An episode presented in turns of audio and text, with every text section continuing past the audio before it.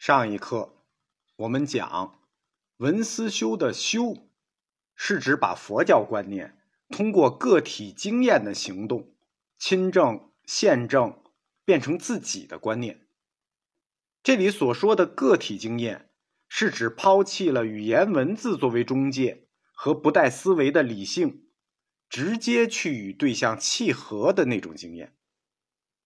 用西哲的话说，这是一种直觉经验。佛教哲学认为，直觉经验是获取知识最可靠的途径，没有之一，最可靠，并且它既是手段也是目的。由它获得的以及这种直觉经验的本身，被佛教认为是最真实和最可靠的知识，是佛教教理里所指的那种高级智慧，出世间的无漏智。哎，就是这种知识。那正是获取直觉经验的主要形式，但是这个正又不可能通过正常的感官渠道获得，对吧？我们讲了，他要抛弃名言，他要不带思维，对吧？你对人生世界进行客观思考和观察，你只要一观察一思考，这是不是就参与了思的建构与判断？那它就不是直觉经验了，它就是知识经验了。我们这个直觉经验，它要超越思维，超越理性思维的分别，直接契合，并且不能听你说，对吧？它要抛弃名言文字作为概念，直觉经验要超越理性思维的分别，所以你就没法去客观的观察和思考，因为你只要一客观的观察和思考，理性思维就自己来了。所以我们说，获取直觉经验的这种形式正很难。就不可能通过正常感官渠道获得，那不能通过正常感官渠道获得，那又怎么来完成呢？其实这个完成方法呢，就已经超越了我们这门课佛教哲学课自身的这个思想边界，它就进入了佛教哲学和佛教神学的一个交汇地带。你不能通过感官渠道正常的感官渠道获得，但你可以通过非正常的感官渠道获得。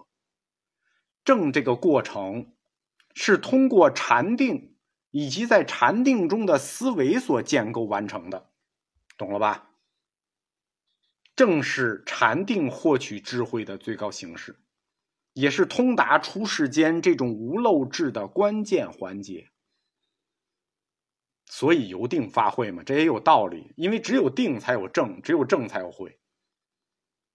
大乘大义章里对正。这个字有一个定义，叫做“己情气实”，自己的己，自己的情气实，自己的情直接的、无间隔的契合于真实。哎，大成大义章就这么说“正”字，他所强调的是什么？强调的是主体对于客观真实的一种亲身体认，以及这种真实已经为自己所得，所以呢，也叫知得。正这个词，又叫现正。什么叫现正？现在前头，就现在你眼前，正的结果，对吧？现在你眼前，不用结果，就你看着，历历可见，所以它叫现正。直接看，直接看到就正了。直接看到就正了，它的意思是什么呢？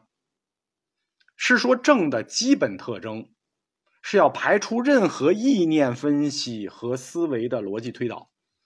我看见什么就是什么，我要排除掉自己意念对它的分析和思维，并且我看见就是它，我无需借助任何人用任何语言、概念、文字的形式工具，让我直面真理，让我直接看，让我直接体察。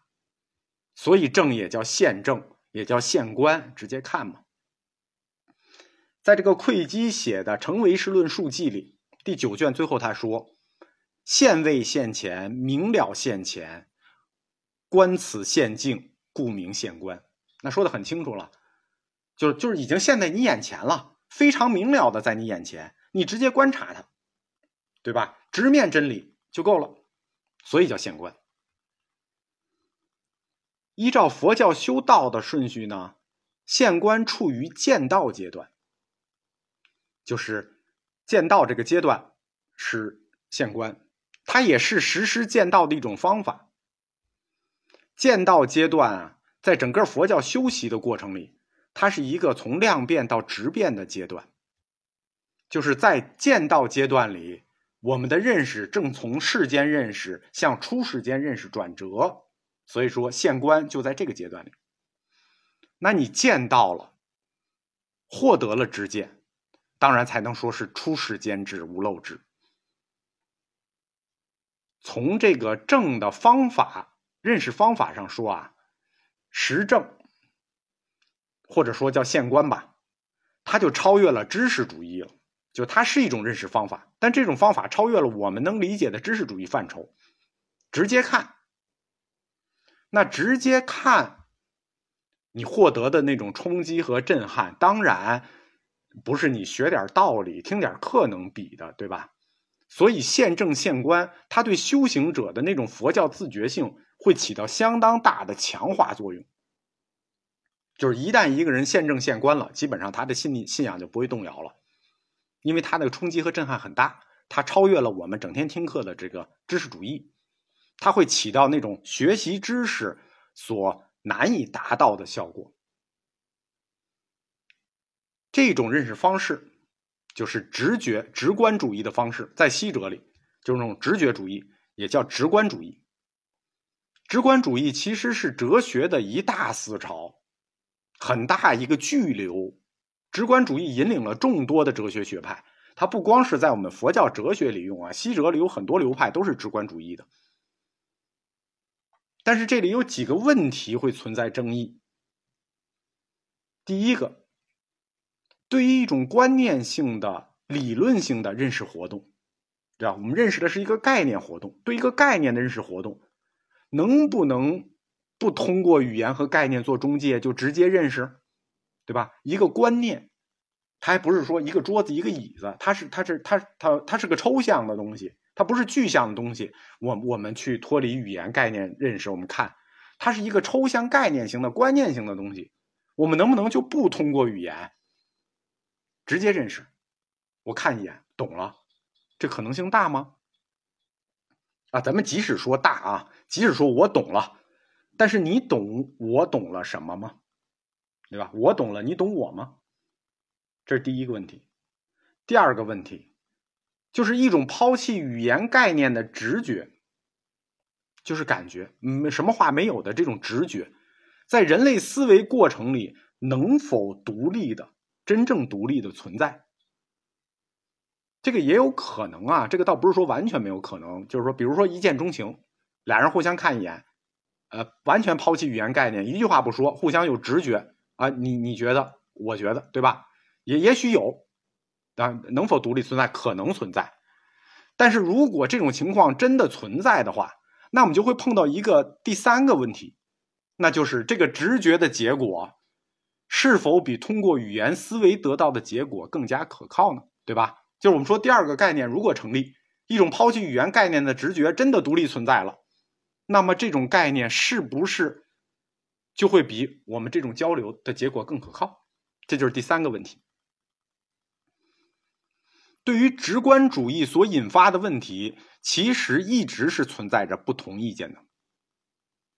但是就佛教而言啊，反对名言假立，就是反对语言概念，提倡实证和现观，把语言概念当做是认识真理的一个障碍和智慧的一种枷锁。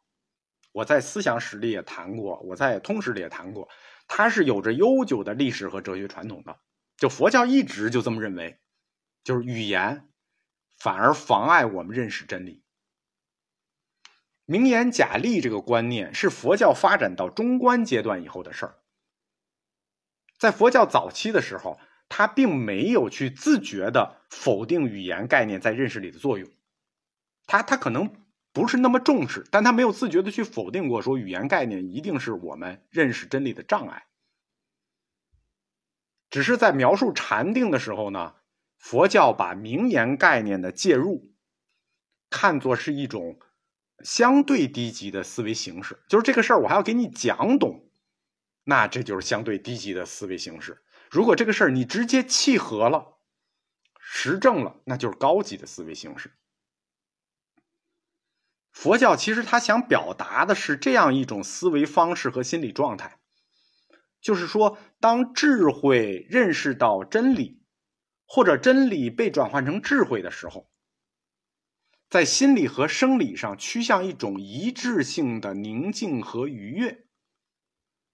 啊，就是说，他想说的实际上是一种一种一种状态，就是淡淡的宁静的喜悦了悟。我懂了，淡淡宁静喜悦的懂得了，智慧认识到了真理，真理转换成了智慧。在这个时候，跟语言与思维没有任何关系。我不知道大家懂了吗？